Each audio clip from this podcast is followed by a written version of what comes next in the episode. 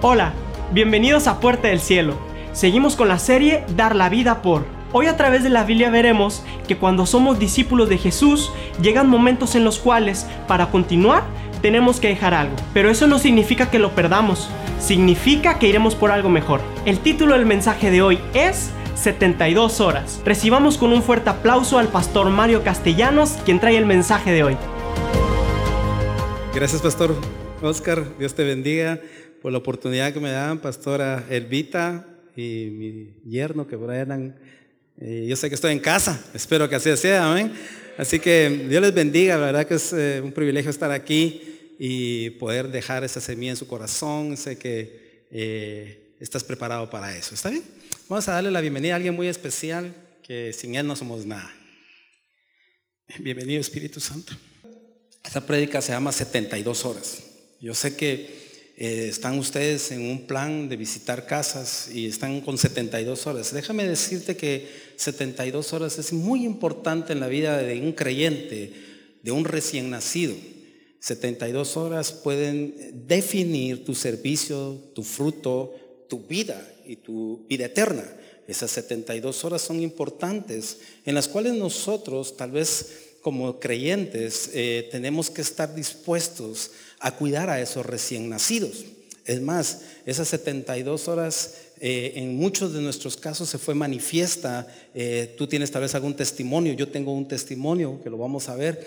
Pero antes de empezar a hablar sobre la palabra, quiero mostrarte un video que quiero que lo puedas tomar desde el punto de vista de la importancia que hay en esas 72 horas. Quiero decirte algo, cuando Jesús llega a nuestra vida, definitivamente esa luz del Espíritu Santo viene a transformar tu vida. Tu vida nunca más volverá a ser igual. ¿Cuántos me dicen amén?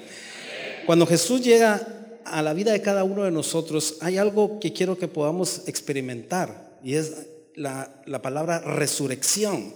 Hay muchas veces que nosotros, cuando estamos en una vida o veníamos de una vida eh, ahí sí que ser tomada por el enemigo, eh, estamos eh, prácticamente a su servicio y cuando llega el Señor a nuestra vida nos resucita de un pasado en el cual tal vez no fue muy bueno, una resurrección del alcoholismo, una resurrección de una quiebra económica, una resurrección de muchas cosas, pero cuando Él llega a tu vida empiezan a suceder cambios tremendos en la vida de cada uno de nosotros y definitivamente es porque Él aparece en la vida de cada uno de nosotros.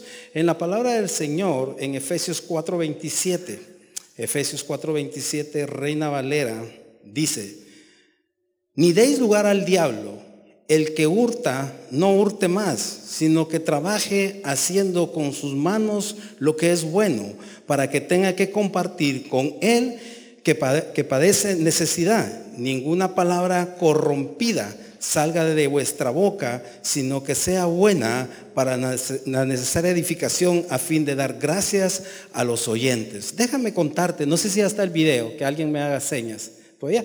déjame contarte, en mi vida personal, esas 72 horas fueron prácticamente de supervivencia, unas 72 horas en las cuales el Señor llegó a mi vida y fui transformado, ¿verdad? ¿Ya está listo el video? ¿Lo vamos a ver? Amén. Es complicado, ¿verdad? Es difícil ver cómo este joven, primero vemos varias características en ese tiempo, si alguien vio la película, sabes qué es lo que pasa. Y a mí me impactó porque el Señor cuando estaba eh, haciendo esta, esta, esta prédica me habló de 72 horas y me trajo a imagen a este joven que primero agarra eh, un solitario, se agarra, se va ahí al, desierto, no le dice a sus papás, no le dice a su mamá, sale, eh, no le cuenta a nadie y él sale para el desierto a experimentar, según él, algo, algo bonito que iba a pasar.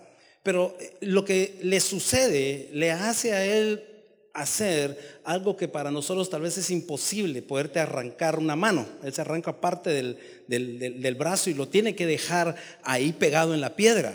¿verdad? Y yo lo que decía que en esas 72 horas cuando tú te conviertes tenemos que dejar algo de nuestro pasado atrás. Muchas veces son las amistades, muchas veces son aquellos negocios fraudulentos, muchas veces tenemos que dejar nuestros resentimientos o nuestro odio, tenemos que dejar esa parte de nuestro ser, esa parte que ya no pertenece para poder sobrevivir. Dí conmigo sobrevivir. Este joven tuvo que dejar parte de su cuerpo para poder sobrevivir y poder salir y no morir y no perecer, porque para ajuste de penas vieron la tormenta que venía de agua, él iba a padecer, no porque quedó atrapado, no por su brazo, iba a morir ahogado y veces nosotros, cuando estábamos en el mundo, padecimos ese ahogamiento donde el enemigo te está ahorcando, te está apretando en tu economía, en tu corazón, en, muchas situaciones. Y nosotros hasta que encontramos a nuestro Señor Jesucristo en nuestra vida, llegó a nosotros, empezamos a nacer de nuevo, empezamos a salir a luz, empezamos a, a ver en otra dimensión lo que Jesús tenía para nuestra vida. Te decía en este versículo, dice que nosotros no tenemos que dar lugar al diablo ni que tenemos que robar los que robábamos, sino que darle a las personas aquellas necesitadas. Y la otra que decía era que nosotros no debemos de decir palabras que puedan ofender a otra persona más que las palabras que sirvan para edificar. ¿Cuántos me dicen amén? Cuando yo leo este versículo en esta semana, wow, llegó a mi vida un recuerdo que es lo que te quiero compartir mis 72 horas cuando yo conocí al Señor. Cuando yo conocí al Señor, voy a un encuentro, regreso del encuentro a, ver a que llegaron mi familia a, visitar, a traerme, perdón. Estamos a 500 kilómetros de distancia, fue algo para mí imposible, pero ellas manejaron desde Petén a Guatemala. Solo eh, hay una pareja que teníamos con nuestros hijos pequeños, fue algo tremendamente increíble cuando yo lo vi. Empieza, empiezo a vivir esas 72 horas cuando yo miro a mi familia, empieza a salir algo de mí, una restauración, un amor, un, perdón, que me pudieran perdonar todas las salvajadas que yo había hecho. En esas 72 horas Dios me lleva a un estar, a un momento en el cual yo no entendía, yo no percibía qué es lo que estaba pasando porque yo temblaba y a las personas que yo miraba empezaban a caer llenas del Espíritu Santo. No me decían, ¿qué te está pasando, Mario? Cada vez que te miramos empezamos a llorar.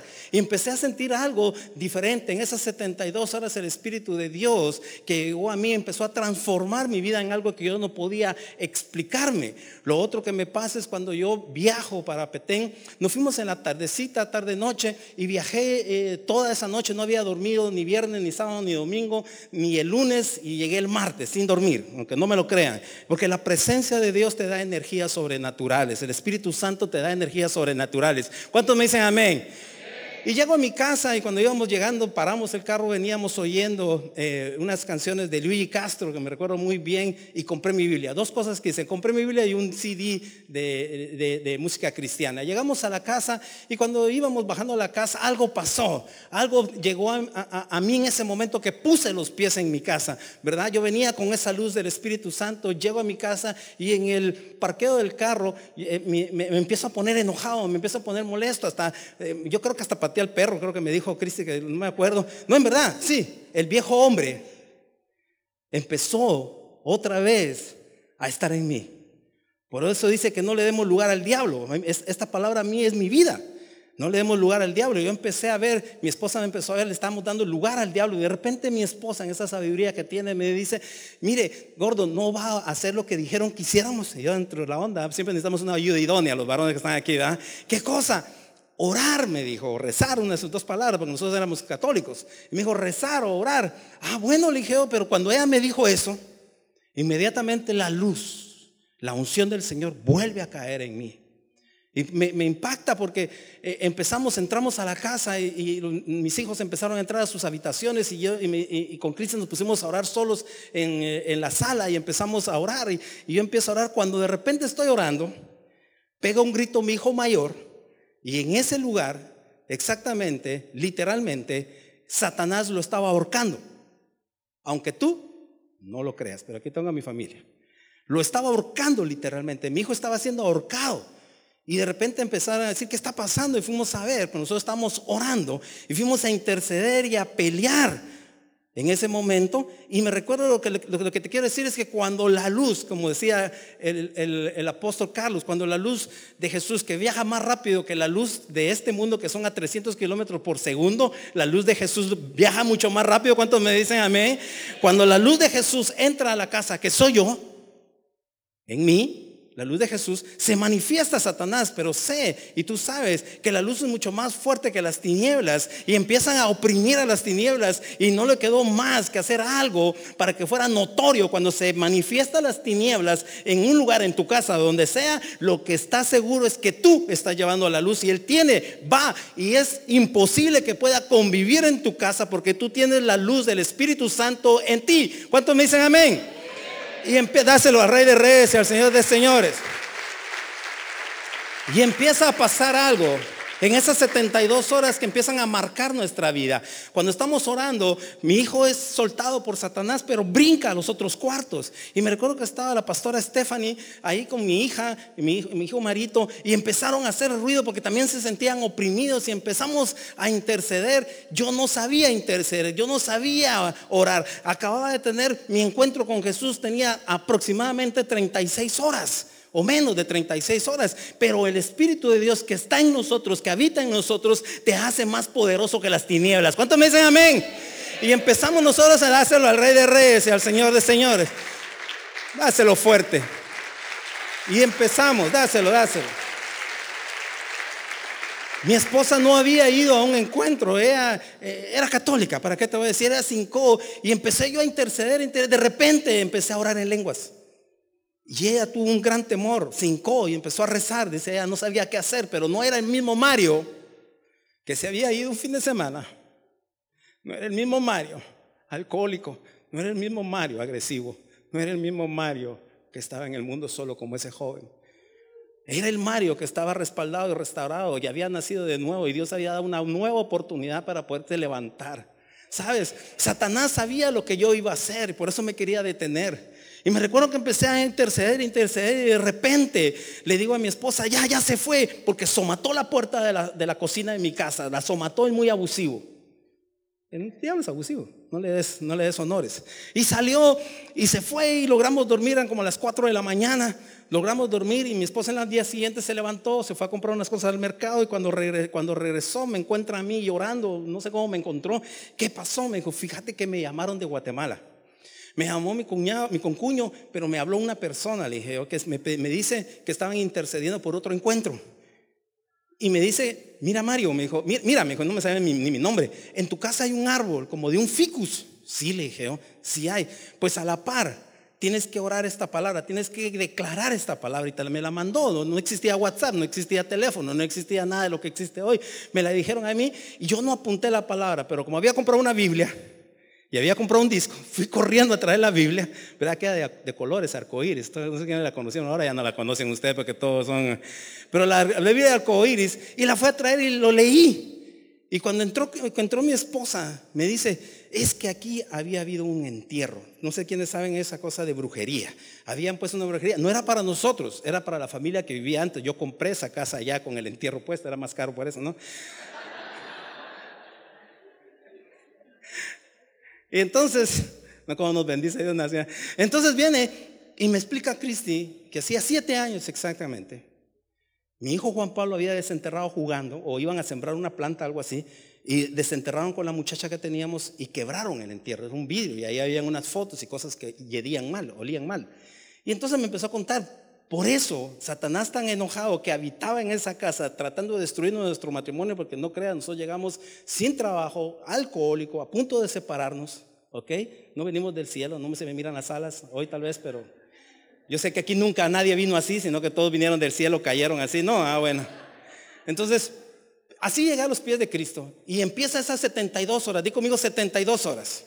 En esas 72 horas el Señor me muestra su poder en mi vida, nos muestra el poder que tenemos sobre las tinieblas, nos muestra el amor que tiene sobre nosotros, el cuidado que tiene sobre nosotros. Y yo sé que tú también pasaste por eso, pero hay mucha gente que tú vas a visitar que necesitas que esas 72 horas sea su ángel de la guardia, el que le esté animando, el que le esté instando, porque el que está en ti va a ser poderosamente usada tu vida para poder sacar esas tinieblas de esas casas. Y entonces vengo yo y ese momento empieza un renacer en mi vida y me recuerdo que yo tenía que, hacer algo y era fin de mes y entonces le dije a, Cristi, mira, yo voy a, a, dar mi diezmo porque necesitaba hacerlo en esas 72 horas, no sé por qué pasó, pero pasó en 72 horas. Y fui al, al, Santísimo porque los que saben de la iglesia católica, yo no sabía, es más, les cuento en serio, yo no sabía que me había convertido. Según yo, había ido a un evento carismático. Casa de Dios para mí era un evento carismático, yo no había cambiado de religión, era católico todavía, no sé si me estoy explicando. Y nos fuimos porque no entendíamos, no teníamos un líder, no teníamos un pastor, no había una iglesia que me cuidara, pero el Espíritu Santo sí. Entonces viene y, nos vamos ahí a la iglesia, doy mi diezmo y ahí me habla por primera vez el Señor y me dice el próximo mes es el doble. Ay, qué bueno, dije yo, ¿verdad? Después el Señor me vuelve a hablar por segunda vez y es donde se aplica la palabra que te estoy diciendo. Primero, no des lugar al diablo. Dí conmigo, no voy a darle lugar al diablo. El diablo se rió ahorita de ti. No darle lugar es no darle lugar. En tu casa no puede entrar, en tu negocio no puede entrar, en tus pensamientos no pueden entrar, en tu cuerpo no puede entrar, porque si le das lugar, él se acomoda con siete más.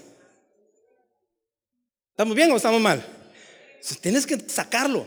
Lo segundo que dice que no le robe más. Yo no estoy hablando que fuera, yo no era asaltante ni nada por el estilo, pero le robaba a Dios en mis diezmos y en mis ofrendas. Y dice que el, que, ya no, que, ya no robe se refiere a eso y que le dé a los demás. Entonces el Señor me habla y me dice que nosotros tenemos que darle cierta cantidad de pan. El Señor nos, nos, bendice con una panadería en poco tiempo y nos dice que le tenemos que dar una cierta cantidad de pan a esas mujeres. Yo no tenía ni la panadería, pero le dimos una cantidad de pan y le empezamos a dar al necesitado. ¿Ok? Se cumple esa palabra, esas 72 horas, ese momento de esa palabra.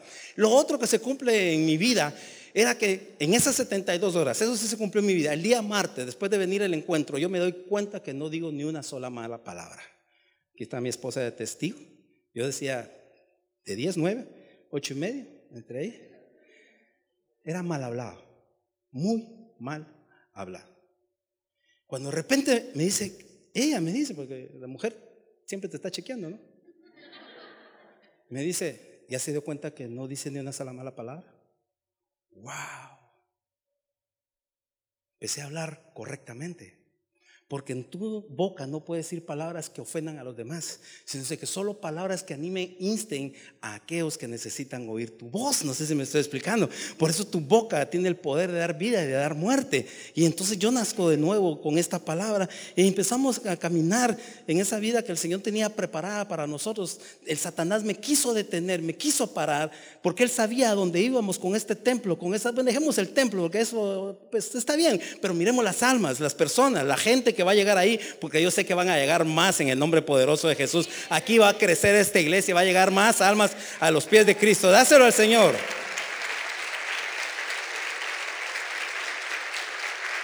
Amén.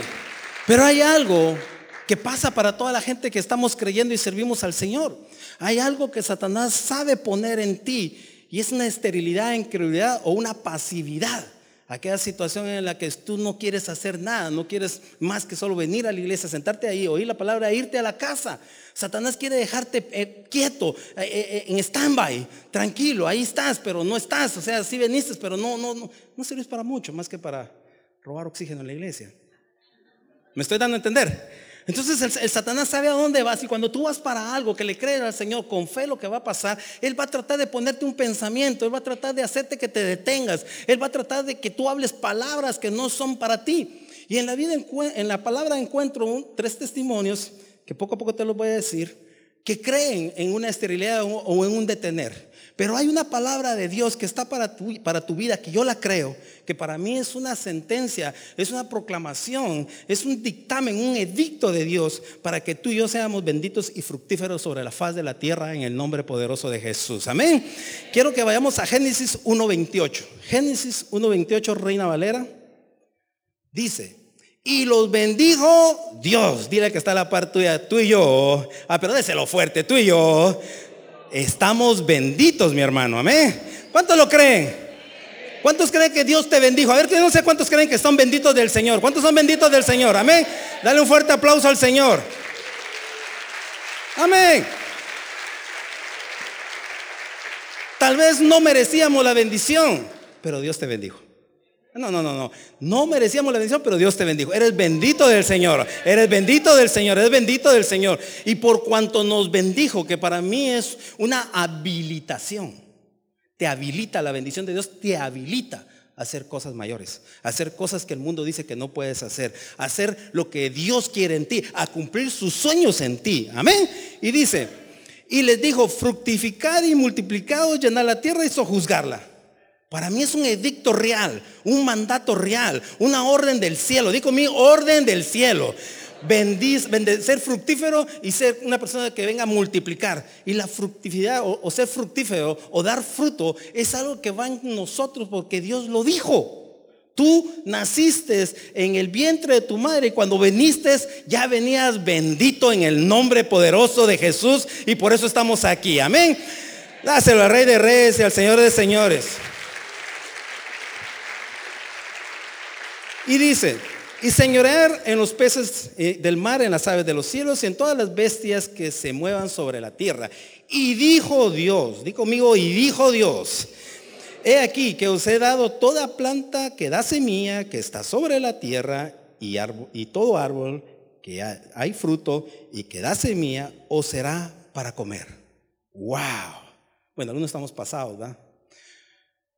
Pero Dios hizo algo, te bendijo que seas fructífero y te dio comida para siempre. A ver, a ver, dice el Padre nuestro de cada día dándolo hoy. Amén. Tú y yo, que somos benditos sobre la faz de la tierra, que el Señor nos habilita para ser fructífero, déjame darte una gran noticia. Nunca te faltará nada para poder vivir en esta tierra, porque Dios es tu proveedor. Dáselo al Rey de Reyes y al Señor de Señores. Vamos a ser benditos, prósperos, fructíferos, porque Dios lo dijo, no lo digo yo, ni lo dices tú, lo dijo Dios. Entonces Satanás, que es un imitador, un envidioso, viene y cuando oye eso, cada vez que alguien se convierte, cada vez que en esas 72 horas el Espíritu Santo lo llena, Él viene a atacarte, a quitarte el ánimo.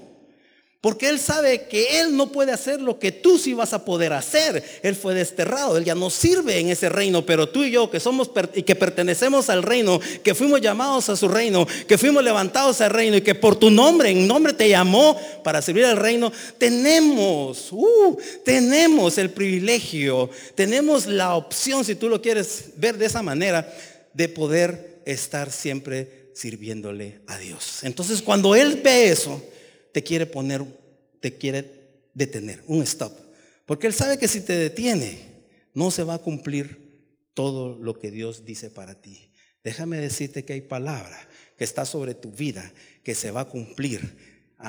Se va a cumplir, aunque estés aquí mucho tiempo, se va a cumplir. Tú no te vas a ir de este mundo sin ver esa palabra prometida para ti, para tus generaciones, en el nombre poderoso de Jesús.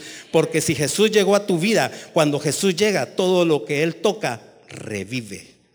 Revive. Dale un fuerte aplauso allá al Señor.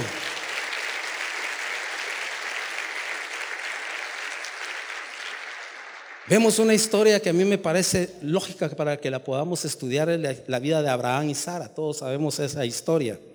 Y quiero leerte. La dice en Romanos 4, 18. ¿Estamos aprendiendo, iglesia? Romanos 4, 18. Aun cuando no había motivo para tener esperanza. ¡Wow! Hombre, con eso ya, ya, ya, ya, ya nos morimos todos. No había motivo, no había ninguna luz pequeñita, chiquitita, un arrocito para tener esperanza. Pero él tuvo esperanza.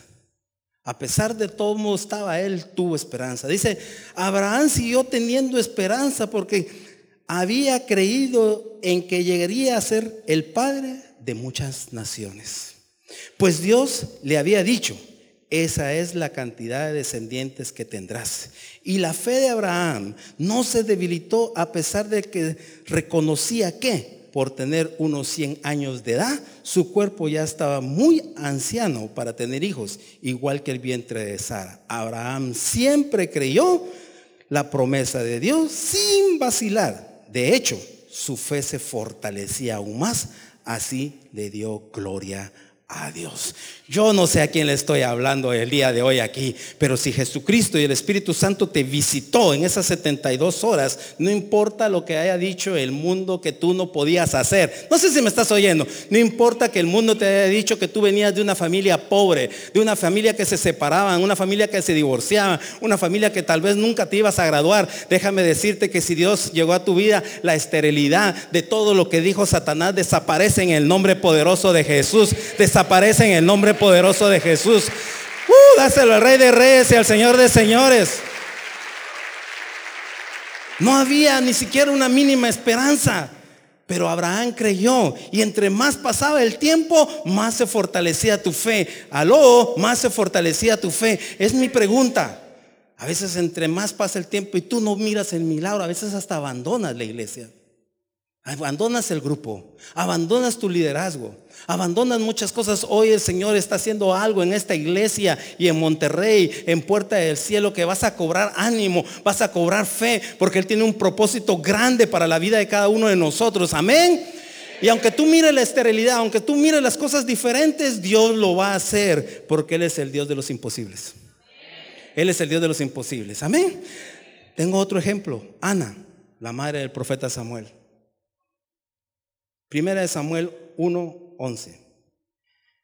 Dice, e hizo voto diciendo, Jehová de los ejércitos, si te dignares a mirar la aflicción de tu sierva y te acordares de mí y no te olvidares de tu sierva, sino que dieres a tu sierva un hijo varón, yo lo dedicaré a Jehová todos los días de su vida y no pasará navaja sobre su cabeza.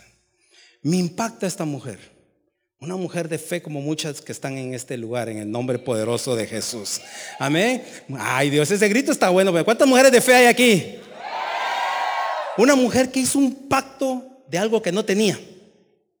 Una mujer que yo le digo que en la Biblia fue la primera que experimentó el bullying. Aló, eso no lo inventaron las nuevas generaciones, lo inventó la, la esposa de Penina. Una mujer que fue sometida a tal situación que estaba a punto de morirse, no comía. Se había deprimido por no tener un hijo. Me imagino yo que le pasaban los hijos, mira, mira, así como son algo, ¿cómo le dicen aquí? Picuda. Esa era picuda, así como dice la pastora Era picuda. Y empezaba a molestar a Ana, echándole en cara que no podía tener hijos y ella sí tenía hijos. Pero dice la palabra que el marido amaba más a Ana. ¡Wow! Me imagino que tal vez tenía mejor cuerpo que la otra que había tenido muchos hijos, no sé. Es para que despierten, hombres, no los miro muy tensos.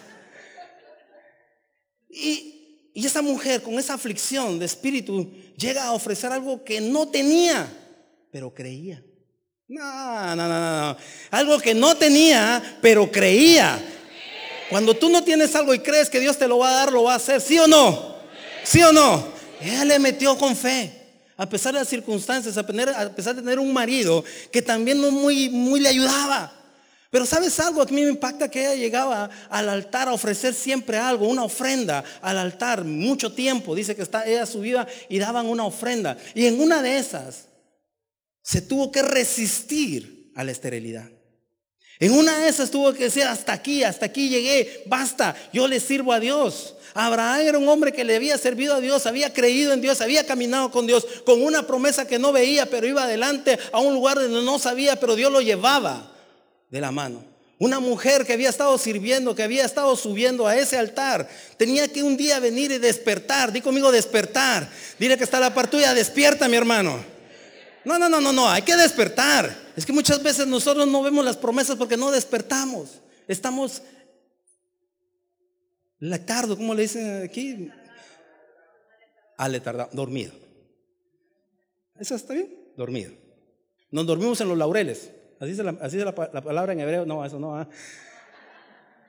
Pero es cierto que todos los cristianos nos dormimos en los laureles creyendo que ya tenemos vida eterna. Y déjame decirte, tienes una promesa.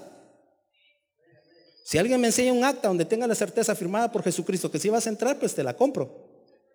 Nadie tiene un acta. Tienes la promesa y la certeza que tú naciste de nuevo y que tu nombre fue inscrito en el libro de la vida por misericordia. Que vas a ser salvo por, por amor a Él y porque tu sangre, porque su sangre nos compró, nos redimió, nos quitó que íbamos todos libres al matadero, a morir en una muerte eterna. Ahí iba yo, en esas 72 horas. Dios hizo algo increíble en mi vida, algo que restauró mi vida y por lo cual estoy aquí parado, aquí eh, alabando al Señor. El Señor me trajo muchas cosas y le dije, Señor, si tú no hubieras llegado. Si tú no hubieras llegado, eres bueno. Lo único que mira dónde estoy, con la gente que estoy, con los consuelos que tenemos, con mi yerno que tienen mis hijos, todos ustedes.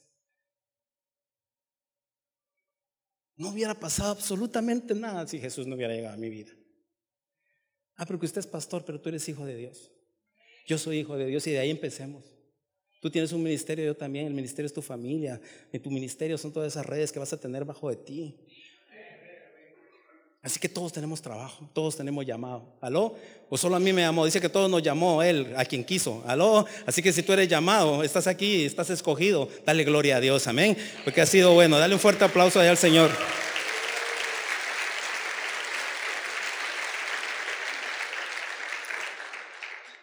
Si te acordares de mí y no te olvidares de tu sierva, sino que dieras a tu siervo un hijo varón específico yo lo dedicaré a Jehová todos los días de su vida y no pasará navaja sobre su cabeza. ¿Qué estás pidiendo? ¿Qué le estás pidiendo a Dios? ¿Una empresa para enseñorearte? ¿Una empresa para tener tu casa? ¿Un trabajo para poder darle sustento a tus hijos? ¿O estás pidiendo algo para que puedas servir de canal de bendición? Yo me recuerdo que cuando yo hice esta oración, en las 72 horas. Wow, es que me trae, me trae mucho, mucho a mi corazón esas 72 horas. Me recuerdo que estaba en la sala de mi casa orando, que dice mi esposa, que yo llegaba y solo llegaba y entraba y me tiraba en, la sala y pum, quedaba clavado, pegado en, la, pegado en el suelo de la presencia de Dios. Y me recuerdo que como no teníamos trabajo, no teníamos sustento, le digo, Señor, dame, dame una empresa, un negocio, un trabajo en el cual pueda bendecir a, a muchas personas. Wow, y me dio la panería y él después me dijo qué hacer con esa panería para bendecir a niños huérfanos.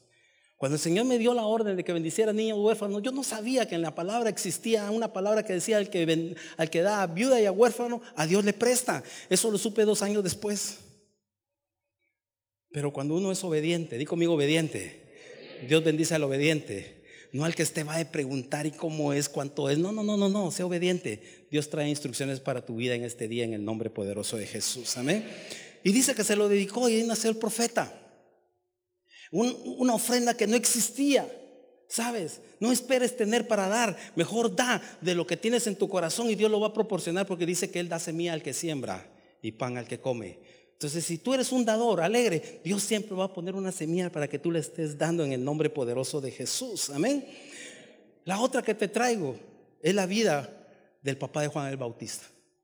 Un hombre que servía en el templo un hombre dedicado a Dios, un hombre que tenía mucho tiempo de estar dedicándose a Dios, de servirle a Dios, que venía por generaciones, un hombre que estaba dispuesto a creerle a Dios en todo. Dice en Lucas 1.18, dijo Zacarías al ángel, ¿en qué conoceré esto?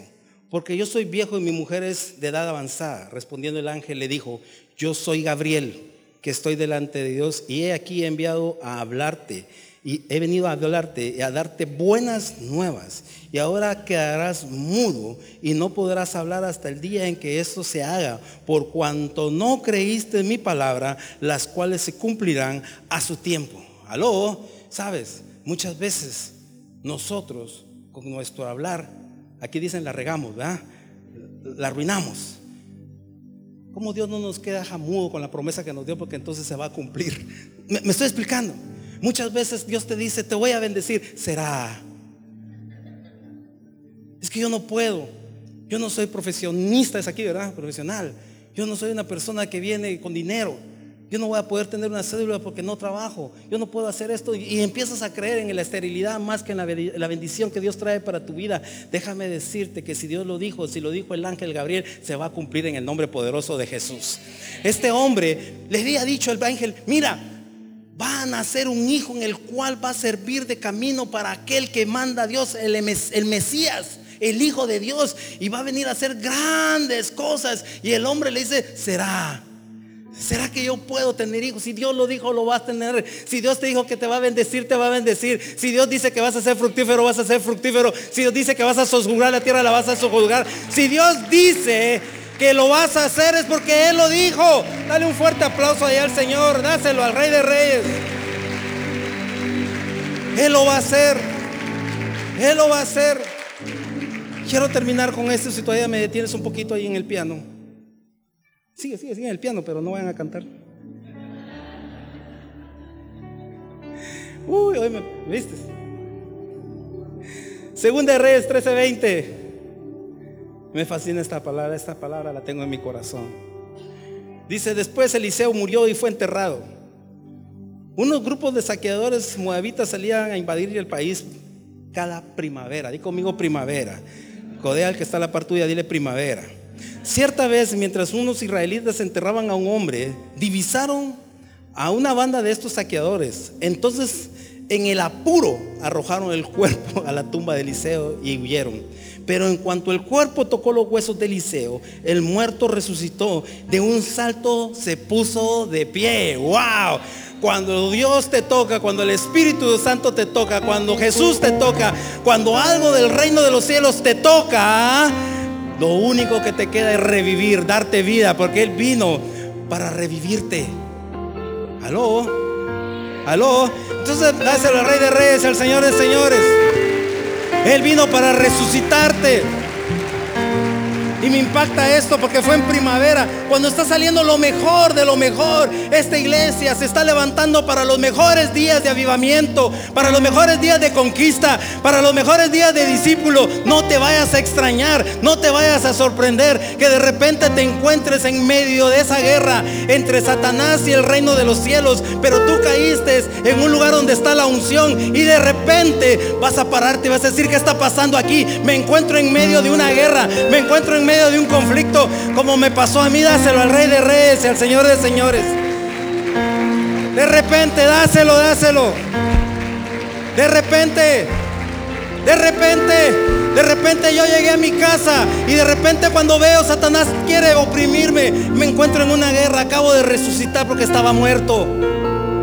Pero la luz de Jesús va a tener la prioridad en esa casa, va a tener el poder en esa casa, va a tener la autoridad en esa casa, va a venirte a bendecir en el nombre poderoso de Jesús. Y dejan a este varón y de repente se para y quisieron robar, no sé si digo, yo en la Biblia, no dice si lo volvieron a matar. Pero este cuate le haber servido al Señor. Quiero terminar diciéndote esto. Mateo 7:27. Por esta palabra estás tú aquí por esta palabra nos podemos poner en pie este día. Por esa palabra existe la misericordia. No, no, no, no te pongas en pie. Digo yo que por esta palabra nos pusimos en pie. Gracias, gracias. Dice, ¿lo tienes ahí? Mateo 27, 51. Y he aquí, el velo del templo se rasgó en dos, de arriba a abajo. Y la tierra tembló, y las rocas se partieron y se abrieron los sepulcros y muchos cuerpos de los santos que habían dormido se levantaron. Y salieron de los sepulcros después de la resurrección de él. Vinieron a la santa ciudad y aparecieron a muchos. Y el centurión y los que estaban con él guardando a Jesús. Visto el, visto el terremoto y las cosas que habían sucedido y habían sido hechas, temieron en gran manera y dijeron, verdaderamente este era el Hijo de Dios. ¿Cuántos me dicen amén? Puede estar temblando, se está rompiendo algo, algo está sucediendo en puerta del cielo. Te quiero decir que esas 72 horas, cuando Jesús murió, venció a Satanás, resucitó, tú resucitaste juntamente con él. ¿Cuánto le pueden dar gloria a Dios? Dáselo al Rey de Reyes, al Señor de Señores. Imagínate que venga tu tatarabuelito a saludarte que venga tu abuelita a decirte, estoy vivo porque Jesús resucitó. No sé cómo decirte, pero lo que sí te puedo decir, que lo que tú creías, tu empresa, tu negocio, tu vida, tu matrimonio va a resucitar en el nombre poderoso de Jesús.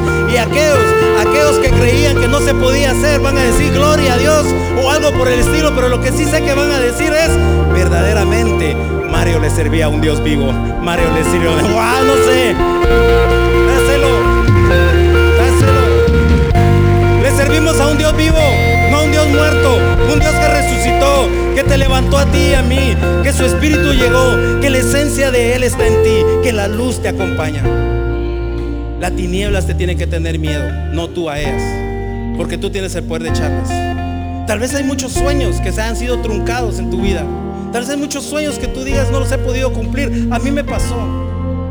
Pero un día el Señor se acercó y me dijo, Mario, son tus sueños, los míos. Y muchos sueños se están cumpliendo por Él, que no eran mis sueños. Jamás soñé estar en México. Es más, aborrecía venir a México. Odiaba venir a México. Me pasó algo muy feo cuando pasé. Y hoy que visito México, son sus sueños, no son los de Él. Son sus sueños, no son los de Él. Y su sueño es resucitar lo que tú crees que está muerto. Su sueño es levantarte de donde tú crees que no te puede levantar. Tu sueño, su sueño específico en ti está porque te ama porque Él venció, Él se sacrificó y está sentado a la derecha del Padre para bendecirte, porque dice que sos bendito, que sos fructífero y que te levantarás y bendecirás a todos aquellos que necesiten bendición, que llevarás la palabra viva y eficaz, palabra de bienaventuranza, palabra que se ha hecho vida en ti, porque tú eres un testimonio viviente de lo que Jesucristo y el Espíritu Santo y mi Dios va a hacer en este territorio. Dale un fuerte aplauso allá al Señor. Gracias por escuchar hasta el final. Te esperamos en el siguiente podcast. Síguenos en nuestras redes sociales, Facebook, Twitter e Instagram como arroba Puerta Cielo.